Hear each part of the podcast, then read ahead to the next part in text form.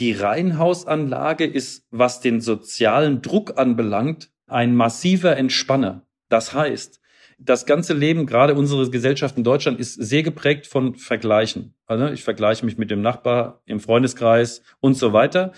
So, dieser Vergleich fällt in, der, in so einem Reihenhauspark relativ weg, weil alle das Gleiche haben. Stern nachgefragt. Herzlich willkommen zu Stern nachgefragt. Mein Name ist Stefanie Helge.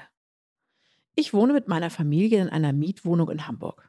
Die Wohnung ist sehr schön, aber leider unfassbar teuer. Und trotzdem kommt ein Umzug für uns gar nicht in Frage. Denn jede Wohnung, die wir jetzt neu anmieten würden, wäre noch teurer, aber viel kleiner und bestimmt auch schlechter gelegen. Natürlich haben auch wir mal über Kaufen statt Mieten nachgedacht, aber für eine Eigentumswohnung in Hamburg liegt der durchschnittliche Quadratmeterpreis bei knapp 7000 Euro. Was das für uns, also eine vierköpfige Familie, bedeutet, kann man sich ja ungefähr ausrechnen. Mit anderen Worten, wer nicht erbt, hat überhaupt gar keine Chance. Ich spreche heute mit Carsten Rutz. Er ist der Vorstandsvorsitzende der Deutsche Reihenhaus AG. Und er sagt, bezahlbarer Wohnraum für alle ist möglich. Herzlich willkommen, Carsten Rutz. Ja, schönen guten Tag. Schön hier zu sein. Wer sich jetzt eine Wohnung oder ein Haus kaufen möchte, hat ja immer das Gefühl, ich bin einfach viel zu spät dran. Es ist so unfassbar teuer geworden, dass man sich das ja eigentlich mit einem, einem normalen Gehalt gar nicht mehr leisten kann. Woran liegt das aus Ihrer Sicht hauptsächlich? Naja, es ist wie mit, äh, ich sag mal, auch mit Konsumgütern, die werden äh, von Tag zu Tag teurer. Das ist so, wenn Sie sich, äh, ich sag mal, wenn wir es mit einem Computer vergleichen, äh, dann ist der, den Sie heute kaufen, ähm, morgen auch schon nicht mehr so viel wert, weil die Komponenten besser werden und Sie bekommen mehr fürs gleiche Geld. Ähm, in, der, in der Immobilienbranche, wenn wir jetzt von äh, Häusern oder Wohnungen reden, ist es, äh, unterliegt das den ganz normalen Marktgesetzen von Angebot und Nachfrage. Dort, wo die Nachfrage hoch ist, wie in Ballungsgebieten wie in Köln, wo ich aktuell wohne, oder Berlin, Hamburg, München, äh, die großen sieben hier in, äh, in Deutschland, wenn wir noch mit Stuttgart und Frankfurt und so weiter komplettieren, ist der Druck natürlich äh, immer weiter steigend, weil die Menschen bis vor Corona, man muss noch eine kleine Einschränkung machen, das ändert sich so leicht gerade, bis vor Corona doch ähm, stark in die Ballungsgebiete gedrängt haben. Warum? Ähm, es war jetzt nicht eine klassische Landflucht, äh, wie man das früher aus den 70ern kennt, ähm, wo die Leute dann aus dem Land in die Stadt gekommen sind und dann vielleicht später wieder, äh, wenn sie sich als Familie gefunden haben, raus aufs Land gezogen sind aus der Stadt und da so ein mhm. gewisses Gleichgewicht war. Heute weiß man, ich, nochmal, ich betone nochmal vor Corona, dass die Menschen als Singles in die Stadt gekommen sind, äh, haben sich dann gefunden, zu einer Familie zusammengefunden und sind und wollten dann da bleiben. Und das sorgte dafür, dass die äh, Metropolen wachsen ähm, und jetzt ja also auf die Gefahr hin, dass das äh, sich komisch anhört. Das ist nicht meine äh, Theorie, das hat äh, das ähm, äh, Rheingold-Institut in Köln herausgefunden durch tiefenpsychologische Interviews, ist die Frau meistens in der Familie der Treiber. Natürlich ist die Frau der Treiber in der Familie. Moment, der Satz war noch nicht fertig. Ähm, der Treiber dabei, in der Stadt zu bleiben. Ähm, das, ist, weil, das ist total interessant, weil das Klischee ja immer sagt, dass Frauen irgendwie so viel naturverbundener sind und so weiter. Was ist denn der Grund dafür? Äh, der Grund ist relativ simpel. Es geht um das Angebot und nicht abgehängt und nicht das Gefühl zu haben, abgehängt zu werden durch eine familiäre Veränderung. Äh, die Frauen heute sind richtigerweise und glücklicherweise äh, genauso gut ausgebildet wie die Männer, ähm, da, ähm, was sehr gut ist für unsere Gesellschaft. Und die möchten jetzt dadurch, dass sie biologisch nun mal dieses Thema Kinderkriegen an der Backe haben, um das so jovial zu sagen, ähm, nicht nicht äh, da den Nachteil jetzt haben, dass dann, ähm, dass man dann aufs Land zieht und hat dann das Angebot, was man vorher hatte und die Möglichkeiten, die man vorher hatte, äh, nicht mehr. Witzigerweise werden, geht es gar nicht darum, ob man diese Angebote nutzt, sondern es geht nur darum, dass man sie nutzen könnte. Also ja, man, man möchte auch, einfach dieses ganze Angebot weiterhin äh, haben und das sorgt dafür, dass die Familien in der Stadt bleiben wollen. Und das sorgt wiederum dafür, dass natürlich, wenn ich nicht in gleichem Maße für Angebot schaffe und gerade vor allen Dingen Angebot für Familien schaffe, ähm, der Druck immer weiter steigt und damit auch die Preise. Ich kenne das schon auch, dass man immer denkt, ach so toll, dass wir hier so viele Theater, Kinos und so weiter haben. Mhm. Aber de facto bin ich einmal im Jahr im Theater. Also es ist auch so ein bisschen so eine gefühlte Wahrheit. Ne? Ja, ähm, einmal pro Jahr ist auch regelmäßig. Sie sagten, Sie sagten gerade, dass sich durch Corona viel verändert hat. Es wird ja immer gesagt, dass, äh, weil ja einige Leute auch im Homeoffice arbeiten konnten, dass halt viele Leute deswegen jetzt auch äh, Regionen in Betracht ziehen, sage ich mal, die nicht ganz in der Stadt sind. Können Sie das bestätigen? Ja, in der Tat. Das äh, ist ein, ein ganz klar erkennbarer Trend. Das hat verschiedene Einflussfaktoren. Zum einen ist in der Tat dadurch, dass sich viele Unternehmen umgestellt haben und haben verstanden, dass digitales Arbeiten auch für ihre Prozesse funktionieren kann oder kleinere Anforderungen oder Anpassungen in den Prozessen ähm, ausreichen, um das zu gewährleisten. Mhm. Äh, das sorgt dafür, dass Menschen natürlich nicht mehr fünfmal pro Woche ins Büro müssen, sondern vielleicht nur noch ein oder zweimal. Und deswegen sagt man, na ja, dann nehme ich eine weitere Anfahrt äh, gerne in Kauf, wenn ich dafür mehr Wohnen bekomme.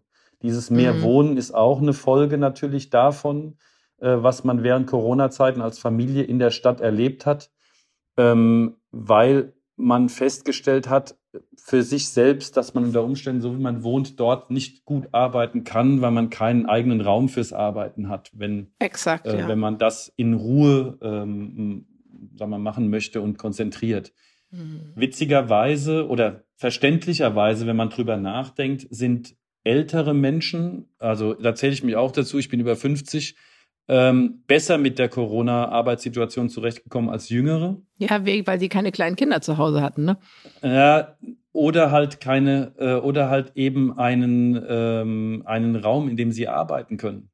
Mhm. Ähm, mhm. also die, wenn man drüber nach, wir haben junge, viele junge Leute hier bei uns im Unternehmen und die wohnen halt in Köln, weil es nicht anders geht, in äh, WGs. Ja. Was unter normalen Bedingungen gar kein Problem ist. Aber wenn Sie jetzt in einer Dreier-WG wohnen, wo jeder sein eigenes Zimmer hat, aber es keinen Gemeinschaftsraum außer vielleicht einer kleinen Küche gibt und die alle dann äh, fünf Tage die Woche durch Corona zu Hause arbeiten müssen und die nur noch auf ihrem Bett sitzen können mit dem Laptop auf dem Schoß, um jetzt mal in Extremen zu sprechen, dann fällt denen relativ schnell die Decke auf den Kopf und, äh, und das wird zunehmend zum Problem. Als das beim ersten Lockdown hier bei uns angefangen hat, hat nach drei Tagen hat mein Telefon geklingelt und dann waren die ersten da, die gesagt haben, wann kann ich endlich wieder ins Büro? Das ist, das ist irgendwie alles blöd hier. Mhm.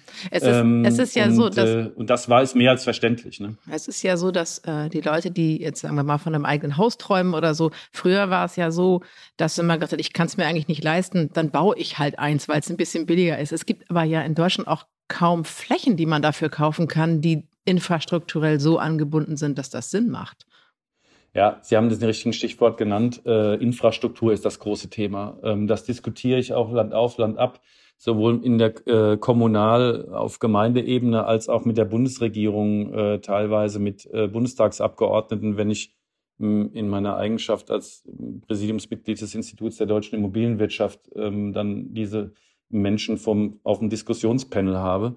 Ähm, da brauchen wir auch nicht drüber reden, ob die ob Henne oder, oder Ei äh, als erstes da sein muss. Klar ist, das machen uns andere Länder wirklich vor. Zuerst muss die Infrastruktur her und dann können wir über alles ähm, Nachfolgende reden. Ob das Verkehr ist oder digital ist, was auch immer, suchen sich irgendwas aus. Da muss man dann sagen, am Ende Infrastruktur first, um mal da so einen Begriff zu belasten. Also also das heißt, Sie haben nicht das Gefühl, dass unsere Regierung da wirksame Konzepte hat, um da äh, äh, positive Impulse zu geben? Naja, das, was soll ich sagen? Also wenn, wenn wir jetzt noch nicht gelernt haben, dass äh, Highspeed-Internet in wirklich flächendeckend über dieses Land verbreitet werden muss, dann weiß ich nicht, wem man es noch erklären muss. Die hm. Japaner haben vor 15 Jahren uns schon ausgelacht, als wir noch Kupfer verlegt haben. Da haben die schon Glasfaser verlegt. Das war sogar deshalb, in Polen weil mein Vater haben sie in den kleinsten, ja. sogar in Polen haben sie in den kleinsten Dörfern haben sie Glasfaserverbindungen. Ja, überall.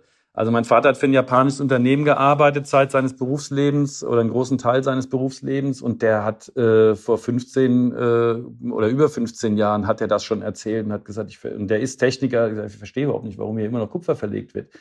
Ähm, aber ähm, da irgendwie gefühlt wird da auch wenig, wenig dagegen oder dafür getan. Ja, dann ist das nächste, dann diskutieren sie auf kommunaler Ebene, ob Auto, ob Städte autofrei werden können oder nicht. Allein die Fragestellung ist schon die falsche. Da muss man hier, wenn man aus Köln kommt, muss man nur sich mal ins Auto setzen und fährt mal über die Grenze nach Holland und dann können Sie in jede Großstadt fahren, dann werden Sie sehen, wie das funktioniert. Und oh Wunder, dort sterben die Innenstädte nicht, sondern im Gegenteil, sie werden belebt, weil es eine ganz andere Aufenthaltsqualität bekommt. Aber, Und das ist das große Aber. Auch da ist Infrastruktur das erste Mittel der Wahl, weil dort wird das alles so vorbereitet, dass man große Sammelparkplätze an, ähm, an äh, S-Bahn-Haltestellen kostenfrei zur Verfügung stellt, Video überwacht, sodass man sein Auto dort bedenkenlos abstellen kann und in weniger als 15 Minuten mit der Bahn in der Innenstadt ist.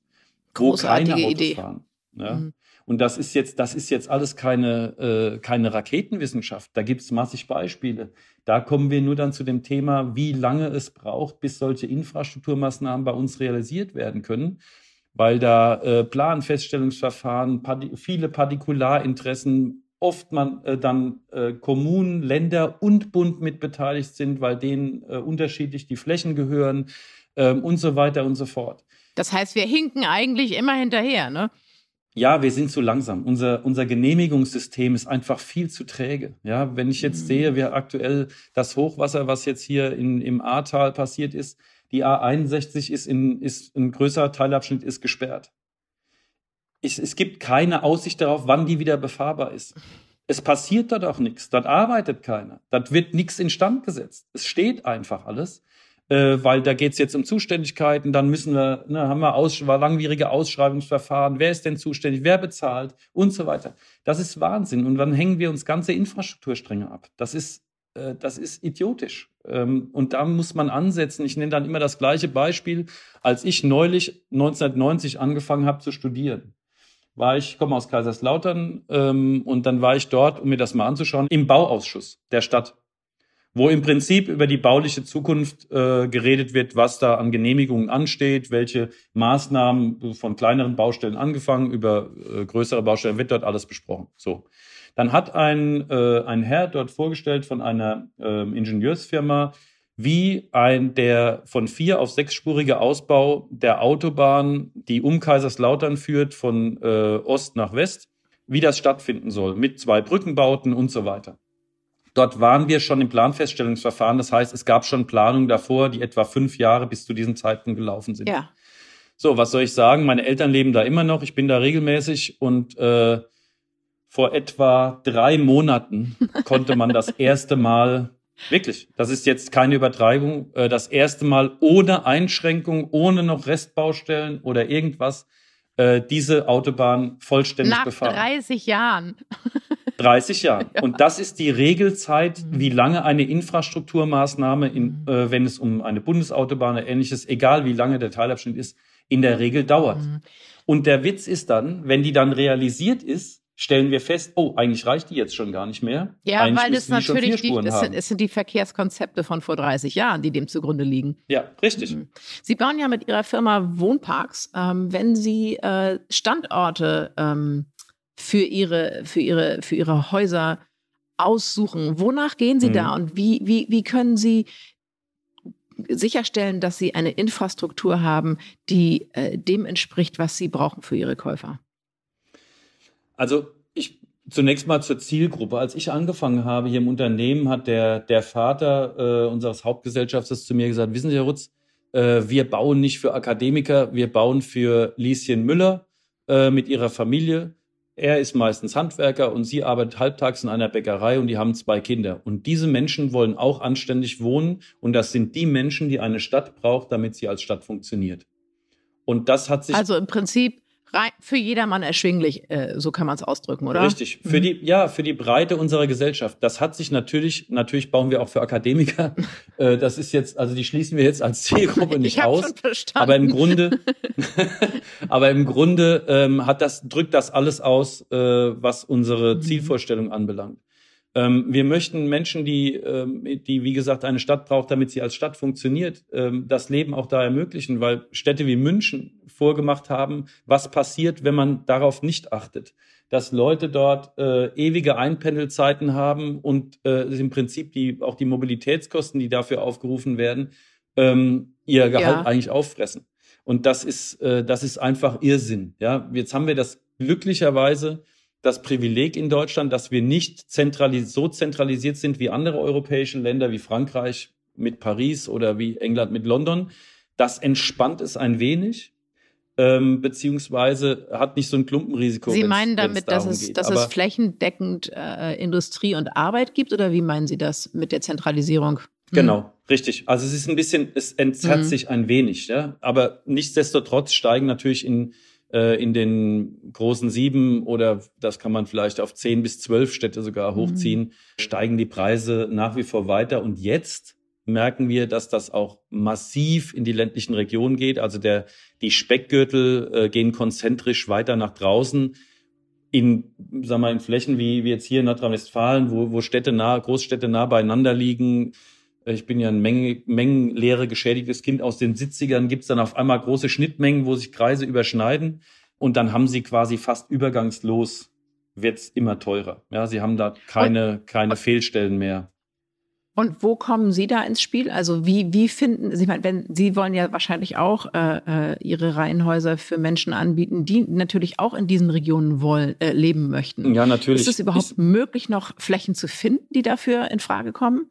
Ja, es gibt schon Flächen. Also wir, wir sind ein klassischer Revitalisierer, um das mal so zu sagen. Und wir, wir bauen selten auf der grünen Wiese. Also das machen wir auch, okay. aber sehr untergeordnet. Äh, wir sind klassisch so, dass wir ähm, nicht mehr benötigte Industriebetriebe äh, abreißen ähm, und die Flächen revitalisieren und äh, ah. äh, durch Wohnen quasi aufwerten. Wir bebauen alte ehemalige Bahnflächen, ähm, die nicht mehr gebraucht werden.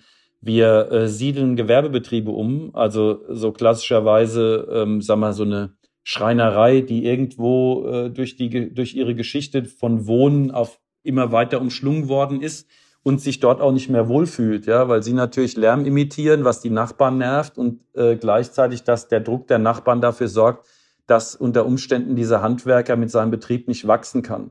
Dann suchen wir, Verstehe. helfen wir Flächen zu suchen, die außerhalb, die, also sagen wir, in einem Gewerbegebiet liegen, reden auch mit der Stadt, fungieren da als Vermittler und äh, versuchen das ganzheitlich zu denken und dem äh, Handwerker die Chance zu geben, äh, sich, äh, sagen wir, seine Produktion zu optimieren, indem er auf einer, auf einer grünen Wiese, einem Gewerbegebiet quasi oder in einer vorbereiteten Fläche seinen Handwerksbetrieb neu denken und neu bauen kann. Wir übernehmen die Fläche, seine Altfläche, bezahlen die natürlich und revitalisieren die und am Ende ist das letztlich dann eine Win-Win-Win-Situation, weil wir diese mhm. Situation entschärfen. Der Handwerker kann äh, seinen Betrieb optimieren und wir bringen Wohnen zu Wohnen sozusagen. Das wäre so ein, muss man, so ein wie groß muss man sich, hm. Wie groß muss man sich so einen Wohnpark vorstellen? Also wie viele, wie viele Reihenhäuser sind so ein, wären so eine, so eine Durchschnittsgröße, die Sie dann da bauen? Also wir fangen an bei so 12 bis 15 Einheiten. Das sind so äh, kleine Wohnparks, äh, die dann eher weiter draußen sind. Ähm, und unsere größten Wohnparks, momentan entwickeln wir einen mit 250 Wohnungen, allerdings nicht nur mit Reihenhäusern, sondern auch mit Geschosswohnungsbau, den wir damit äh, ah. mit reinbringen. Okay, bleiben wir mal beim Reihenhaus. Äh, das Reihenhaus hat ja, äh, ich sag mal so den Ruf als Spießeridyll so ein bisschen. Und wenn man jetzt Menschen mhm. fragt, ha, wie möchtest du denn mal wohnen? Ich glaube, den seltensten Fall würden die Leute sagen, ich möchte ein Reihenhaus. Ähm, wie, wie kommen Käufer auf sie zu? Was sind so deren, deren Wünsche, die die so haben ans Wohnen und wie machen sie denen sozusagen das Wohnen im Reihenhaus schmackhaft? Also ich gebe Ihnen recht, ein sexy Produkt ist das nicht. Ähm, aber aber der, der Spaßfaktor liegt natürlich ganz woanders. Ich sage da immer so, äh, Kommilitonen von mir, die mit mir studiert haben, ich bin von Haus aus Architekt, die sagen immer, wo, wo ziehst du deinen Spaßfaktor als Architekt? Ihr baut doch nur drei Häuser. Äh, wie gesagt, mittlerweile auch Geschosswohnungsbau und Doppelhäuser, aber in der Tat, die Reihenhäuser sind drei Reihenhaustypen. Und ich sage dann immer gleich, es geht überhaupt nicht darum, ähm, mein, mein, also oder mein, mein Schaffen jeden Tag hat rudimentär mein persönliches mit Architektur zu tun. Ähm, ja. Äh, sondern ich versuche Wohnraum zur Verfügung zu stellen, da wo es Sinn macht und für die Menschen, die es wollen und brauchen. Ähm, wenn Sie eine Umfrage machen unter Menschen, ähm, wie die Leute wohnen wollen, dann haben Sie als erste Antwort ein freistehendes Einfamilienhaus. Das ist vollkommen klar. Ne? Also wenn ja, ich mir exakt. aussuchen könnte, mhm. das würde jeder erstmal machen. So. Jetzt kommt aber dieses äh, leidige Thema Geld ins Spiel äh, und Haushaltsnettoeinkommen. Ja, blöd, ne? ähm, und dann äh, geht es darum, was kann ich mir eigentlich leisten? Und jetzt kommen genau wir ins Spiel und sagen, okay, wir schaffen es mit unserer Systemik, wie wir bauen, nämlich wir bauen wirklich seriell. Wir erzählen nicht nur, wir, wir tun es, sondern wir tun es seit 20 Jahren, angelehnt an die, sagen wir mal, an die stationäre Industrie ähm, und äh, schaffen es dadurch, in einer hohen Qualität, Serienfertigung mit tollen Produkten, was äh, die wir verbauen, äh, Menschen ein, ein für immer den jeweiligen Standard ihres Preis-Leistungsverhältnisses zu bieten. Wenn ich richtig informiert bin, haben Sie äh, drei, drei Typen. Genau. Die haben auch so tolle Namen. Ich glaube, sie heißen Lebensfreude, Wohntraum Korrekt. und Familienglück. Stimmt das? Ja.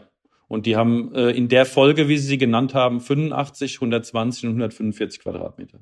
Und können Sie was zum Preis sagen? Was kostet sowas? Das ist so, wenn Sie mich fragen, was kostet ein Auto? Also das Haus, ich, wenn, wenn es um das Haus geht, sage ich Ihnen, das Haus kostet überall gleich. Aber der Preis äh, reguliert sich über das Grundstück und alles, was mit dem Grundstück zusammenhängt. Will meinen, es ist ein Unterschied natürlich, ob ich jetzt, ich nehme nochmal, weil ich daherkomme, ob ich in Kaiserslautern baue, wobei da mittlerweile die Preise auch massiv am Steigen sind. Oder ich sag mal, im, am Rande der Eifel oder, ähm, oder ob ich halt in einer Stadt wie Köln oder Hamburg baue ähm, wo der Grundstückseinstiegspreis halt schon massiv hoch ist, ja. Und wenn wir dann, dann können wir sagen, na ja, wir für die kleinen Häuser, für die 85 Quadratmeter Häuser, können Sie, wenn wir es über die Republik sagen, ich müsste jetzt gucken, was wir aktuell, äh, wir haben fast 40 Projekte gerade im Verkauf ähm, über die ganze Republik verteilt. Und dann fängt das sicherlich an äh, bei den kleinen Häusern bei 120.000 Euro schlüsselfertig inklusive Grundstück und geht hoch. Aber dann an anderen Stellen kostet dieses gleiche Haus durch den Grundstückspreis äh, dem wir unterliegen, ähm, schon äh, 300.000, äh, Richtung 300.000 Euro für exakt das gleiche Haus. Und trotzdem klingt es machbar und äh, finanzierbar so über ein Leben hinweg. Wie, ähm, wie muss man sich das vorstellen? Das ist, ich vermute, es ist eine Art, ich sag's jetzt mal so, Baukastensystem, oder? Damit man die, die, die Baukosten auch einfach und die Materialkosten irgendwie nee, im Griff hat, oder? Na, es ist nicht klassisch Baukasten. Also es ist jetzt nicht so, dass sie sagen, sie basteln sich das zusammen und suchen sich die Komponenten, dann nehme ich mir die Fliesen oder, oder die anderen Fliesen oder so. So funktioniert's nicht. Also es funktioniert äh, über eine Null- und Eins-Strategie. Also Sie können zum Beispiel entweder Sie können von uns die Bäder fließen lassen oder Sie fließen sie selbst. Sie können aber bei uns keine bemustern. Also entweder Sie ah. nehmen das Bad so, wie wir es machen, oder Sie lassen es raus.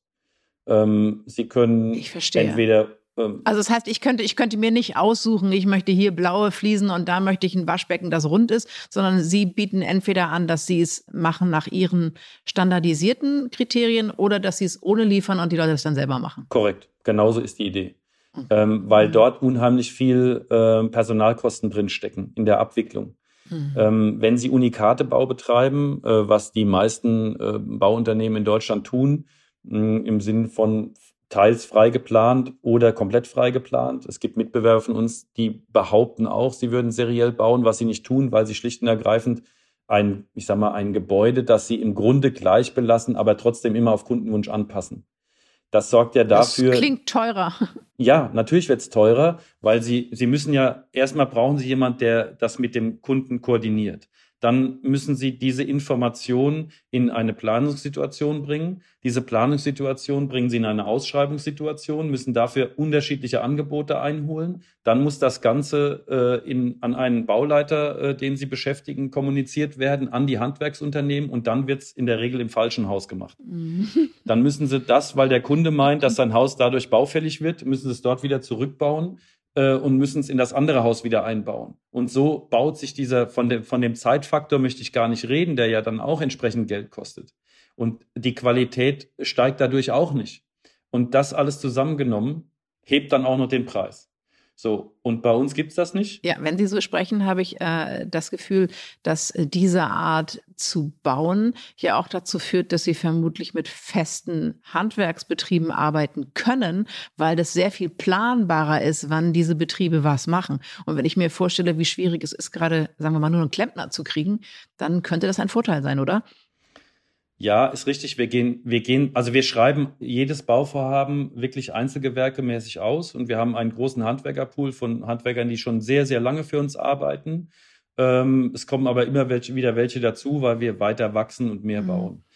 Es ist äh, im Grunde, wir gehen halt noch einen Schritt weiter. Wir rufen nicht einfach nur Handwerkerleistung ab, sondern wir planen, wir greifen teilweise in die Produktion unserer Zulieferer ein. Das heißt, wir planen auch, wir haben acht Betonfertigteilwerke, die für uns arbeiten aktuell in Deutschland, an denen wir nicht beteiligt sind. Das sind ganz normal Auftragnehmer von uns. Aber wir greifen in deren äh, Produktionslinien ein und sagen, okay, äh, und auch in die Lagerkapazitäten.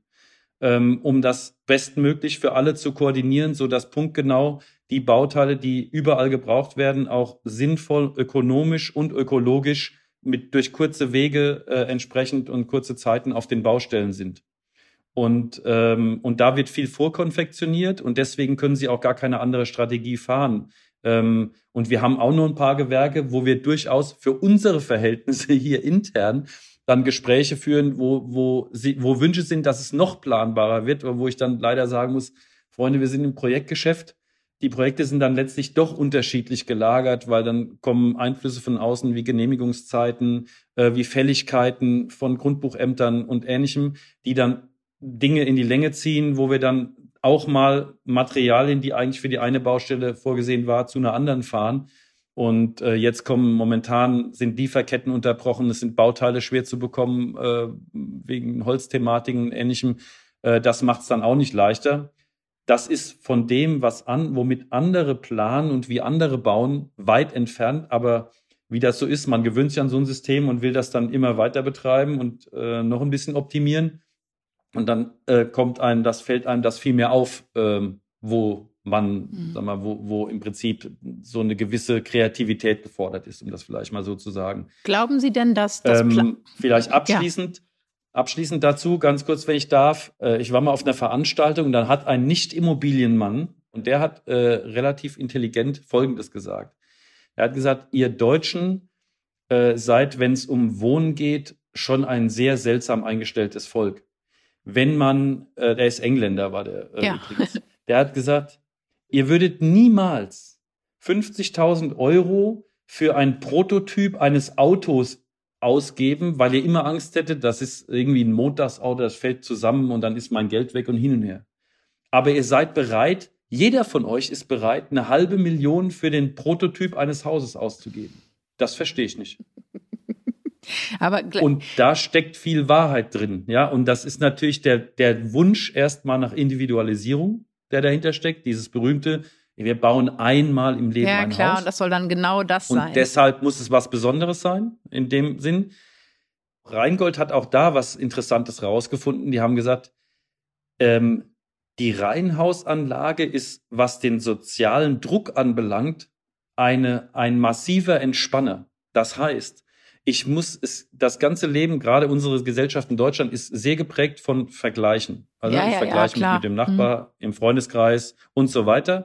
So, dieser Vergleich fällt in, der, in so einem Reihenhauspark relativ weg, weil alle das Gleiche haben. Das stimmt, aber auf der anderen Seite, also ich habe einen, äh, einen Freund, der in, in, einer, in eine Siedlung gezogen ist und äh, mhm. mit seiner Familie und dann da eingezogen ist und so. Und dann kam er irgendwann abends nach Hause und der konnte so reingucken in die, in Hamburg kann man immer sehr viel in die Wohnungen und Häuser reingucken, weil wir wenig Gardinen haben hier äh, in dieser Region. Ja. Und der meinte, er kam nach Hause und hat plötzlich so festgestellt, dass er, der so dachte, ich bin ein individueller Mensch und wir haben uns das ausgesucht und dieses Haus wollten wir und so weiter, dass er so dachte, oh Gott, ich bin ja ganz genauso wie alle anderen auch hier in der Siedlung. Und das war für ihn so ein Aha-Effekt, den er gar nicht so gut fand, weil er sich eben nicht mehr als individueller, geschmackhabender Mensch empfunden hat, sondern als eben dann doch einer von vielen. Und wenn ich Ihnen zuhöre, habe ich das Gefühl, dass Sie sagen, ein Ausweg aus der Immobilienknappheit, die wir gerade haben, könnte eben eine bessere Planbarkeit und auch eine Konfektionierung sein.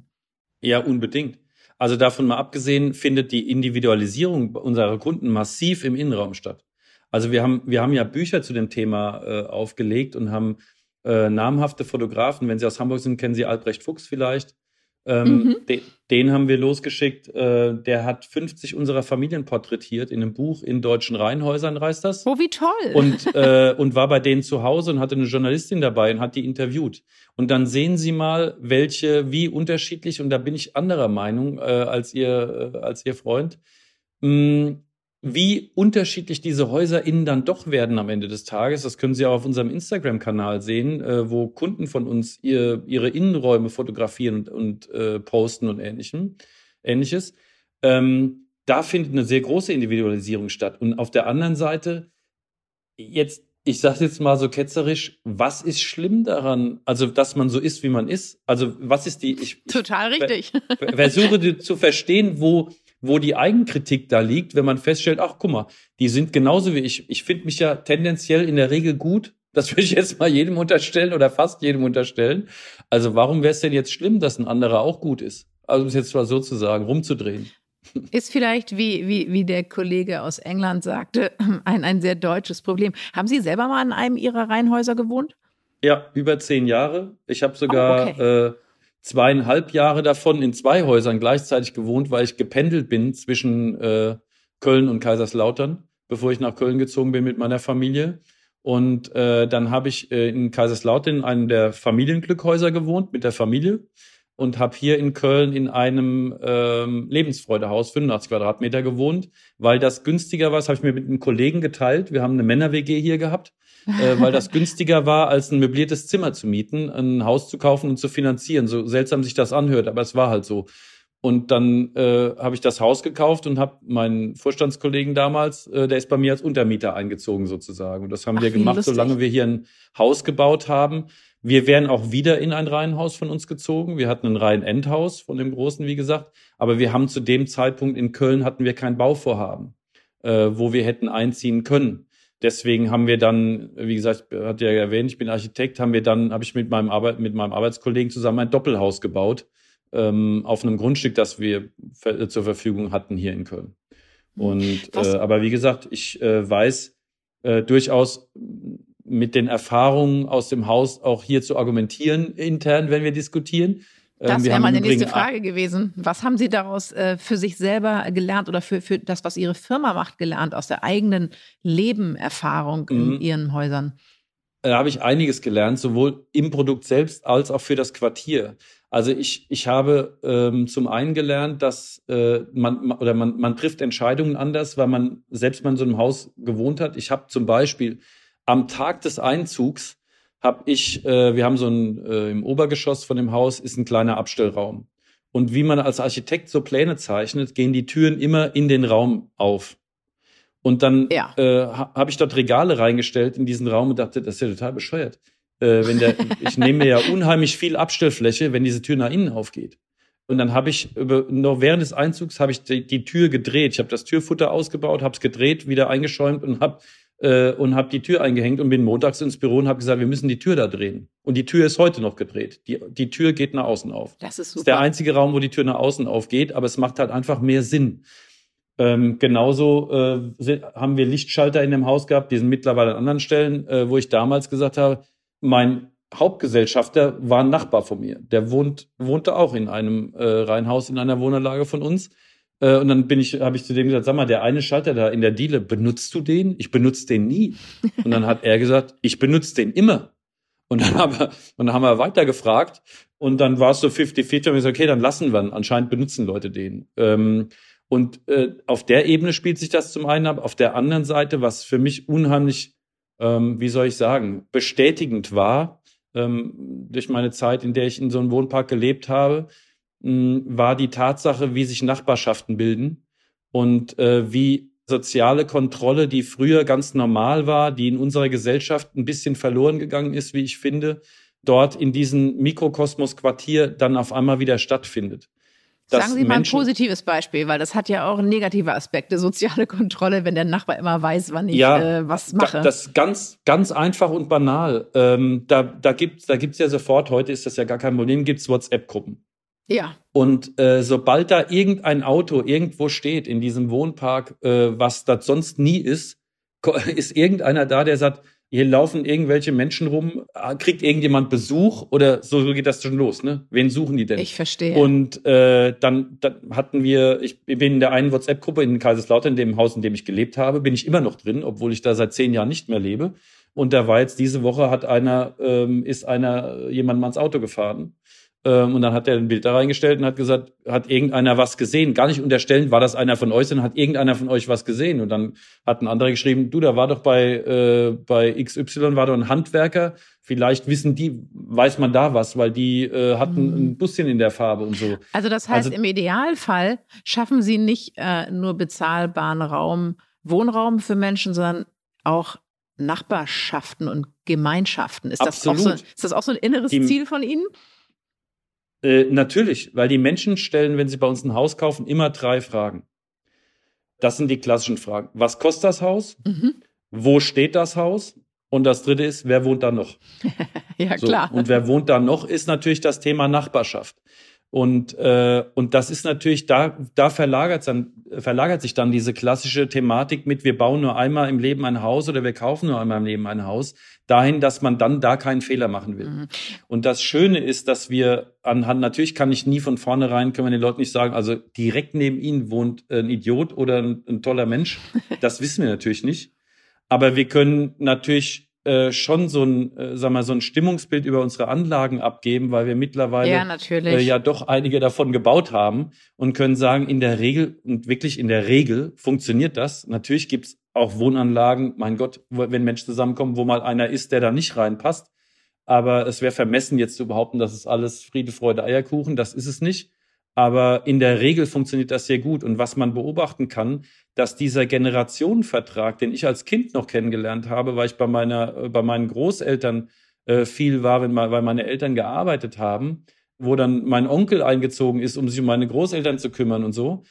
Das findet jetzt quasi durch Menschen, die, die nicht familiär verbandelt sind, aber in diesen Quartieren statt. Wir haben, wie man die so schön nennt, Best Ager, Silver Ager, wie sie alle heißen, äh, ziehen sehr häufig in die kleinen Häuser, in diese 85 Quadratmeter Ja. Häuser ein, weil sie sagen, na ja, unsere Kinder sind aus dem Haus, die, die unsere Burg ist uns viel zu groß geworden, der große Garten und so. Hier haben wir in einer infrastrukturell gut gelegenen Nachbarschaft haben wir äh, ein Haus mit dem kleinen Garten, haben noch ein Zimmer, wo die Kinder, wenn sie uns besuchen, ähm, unterkommen können.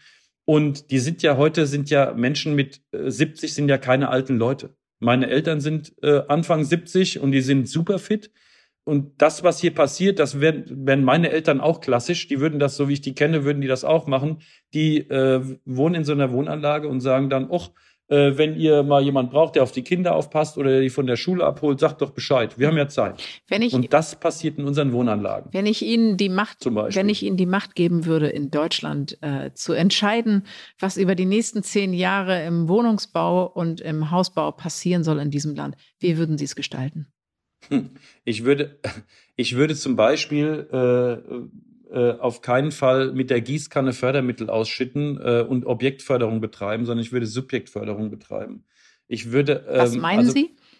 Naja, also wenn, wenn wir von zum Beispiel sowas wie diesem Baukindergeld reden, wo sich die, wo sich die Bundesregierung dafür feiert, äh, dass sie sechs bis sieben Milliarden Euro ausgeschüttet hat und damals, damit den Wohnungsmarkt angekurbelt hat, dann ist das einfach Käse. Tut mir leid, dass ich so hart sagen muss. Diese, diese sechs bis sieben Milliarden Euro haben keine einzige Wohnung produziert. Wir sind ja Sondern? nun, das ist ein reiner, das, also es ist auf jeden Fall dem Wirtschaftskreislauf wieder zugeführt worden, aber das war ein reiner Mitnahmeeffekt, wie die Eigenheimzulage früher auch schon. Was die Leute damit getan haben, ist, ist in Konsum investiert. Bessere Türen oder so, ne? Richtig, exakt. Ja. Andere. Fliesen, bessere Türen, vielleicht noch ein Stellplatz, äh, äh, solche Sachen. Da in Ausstattung haben die investiert, aber nicht, ich treffe doch keine, das liegt doch in der Natur der Sache, ich treffe doch keine Investitionsentscheidung über 500.000 Euro, weil ich von der Bundesregierung 12.000 Euro Subvention bekomme. Das ist doch Nein, Käse. das stimmt. Also das So. würden Sie abschaffen. Und dann? Äh, Sie können mit dem Geld hätten Sie 20 bis 30.000 neue Wohnungen produzieren können. Und die Grundstücke, die Bundesregierung hat diese Grundstücke über die Beamer. Die Grundstücke sind da. Also die müssten Sie nicht mal erwerben. Also es, es, ne, also es gibt, wenn man sagt, okay, man sucht sich dann Partner oder man bildet, ähm, man, man bräuchte als allererstes mal ein Wohnungsministerium. Um zu sagen, wir sind ja als Baubranche, wir, wir sind die größte Branche, wenn man das Bruttoinlandsprodukt anbelangt, äh, die hier quasi in die Staatskasse einbezahlt. Aber wir, aber wir werden so nicht behandelt, um das mal so hart zu sagen. Wenn Sie, wenn Sie äh, mal sehen, der, der ehemalige Stadtplanungsdirektor der Stadt Essen, der Herr Best, äh, den ich sehr schätze, äh, der hat mal gesagt, wissen Sie, Herr Rutz, äh, Sie können die Bedeutung der Immobilienbranche und im Speziellen des Wohnungsbau daran ablesen, wie seit dem Zweiten Weltkrieg in welchem Ministerium mit welcher Benamung das Ganze untergebracht war. Und wenn Sie sich, das können Sie bei Wikipedia nachlesen, der hat, und der Mensch hat komplett recht damit. Wenn Sie sehen, wir, wir hatten nach dem Zweiten Weltkrieg hatten wir ein Wohnungsbauministerium. Und das gipfelt ja, ich meine, wo wir heute sind, äh, irgendwo im Heimatministerium. Davor waren wir mit der Kernenergie, aus der wir schon beschlossen hatten, auszusteigen, irgendwo. untersubsumiert Mhm. und so. Mhm. Da erkennen Sie, was für, wie wichtig der Bundesregierung dieses Thema war. Bis heute. Jetzt gibt es ja überall Verlautbarungen, es soll ein Wohnungsministerium geben in der neuen Legislaturperiode. Ich bin sehr gespannt. Ähm, aber das Thema ist eminent wichtig und der Druck steigt in den, äh, in den äh, Kommunen, in den Ballungsgebieten. Also ich bin noch nicht so weit, dass ich von einer Wohnungsnot reden will, aber es gibt viele Menschen, die hier einfach nicht so wohnen können in den Großstädten, wie sie wohnen wollen würden. Will meinen, Familien finden keinen adäquaten Wohnraum, weil es viele kleine Wohnungen gibt, aber nicht genug große. Und sie könnten äh, viele durch die, durch die schnell steigenden Preise, weil das Angebot zu niedrig ist, ist es halt so, dass sie ältere Menschen, die eigentlich in viel zu großen Wohnungen leben, nicht die dazu motivieren nicht können, genau. in kleinere zu, äh, zu ziehen, weil sie, sobald sie ihre Wohnung aufgeben, zu dem Preis, zu dem sie die große gemietet haben, überhaupt keine kleinere finden. Absolut richtig. Und, das, und da ist ein Riesenspannungsfeld. Und dann bleibt am Ende immer nur eins übrig. Das Einzige, was hilft, ist viel bauen, das Angebot massiv erhöhen. Und dann schaffen sie es über Sickereffekte. Dann gibt es auch keine soziale äh, Verdrängung in dem Sinn, weil sie über Sickereffekte schaffen, äh, die frei werdenden Wohnungen wieder an die breite Masse zu, zu vermieten. Also das ist, da sind sich alle in der Branche einig. Also das heißt, Ihre Empfehlung sozusagen für die Regierung wäre bauen, bauen, bauen, bauen, bauen. Korrekt. Und, und welche, so einfach sich's anhört. Und welche Empfehlung würden Sie äh, Leuten geben, die den Traum träumen von etwas Eigenem? Wenn sie sich's leisten können, so schnell wie möglich, weil es wird nicht günstiger. Hm, schade. Herr Rutz, ich danke Ihnen ganz herzlich für das Gespräch und ähm, ich danke Ihnen. Das ging ganz schön schnell rum die Zeit. ja, das stimmt. Und ich wünsche mir und Ihnen, dass wir beide bis zu unserem Ende in Wohnräumen leben können, die für uns auch angenehme Lebensräume sind. Das wünsche ich uns und das wünsche ich äh, an vielen anderen Menschen auch. Dankeschön. Danke Ihnen. Wenn man Carsten Rutz so hört, dann fühlt man sich ja schon ein bisschen ertappt in seinen albernen Vorurteilen, was Reihenhäuser betrifft. Nicht alles, was als spießig gilt, muss schrecklich sein. Ich wünsche Ihnen jedenfalls viel Erfolg bei der Suche nach dem perfekten Zuhause. Geben Sie nicht auf. Irgendwann klappt es. Ihre Stefanie Helge. Stern nachgefragt. Dieser Podcast ist Teil der Initiative Zeit, die Dinge neu zu sehen. Zum Schluss möchten wir euch noch einen Podcast empfehlen und dafür lasse ich einfach die Podcasterin selbst zu Wort kommen. Hallo, ich bin Alexandra Kraft, Wissenschaftsredakteurin beim Stern und Host des neuen Podcasts Sie läuft, er rennt. Beim Sport können die Geschlechter nicht verschiedener sein. Männer rennen bis das Herz rast und die Lungen brennen. Frauen, ja, die lassen es eher ruhiger angehen. Warum das so ist und was Frauen und Männer voneinander lernen können, das und noch viel mehr erfahren Sie in unserem Podcast Sie läuft, er rennt. Jeden Dienstag auf AudioNow, stern.de und allen gängigen Podcast-Plattformen. Hören Sie rein, fangen Sie an zu laufen. Wir freuen uns auf Sie. AudioNow.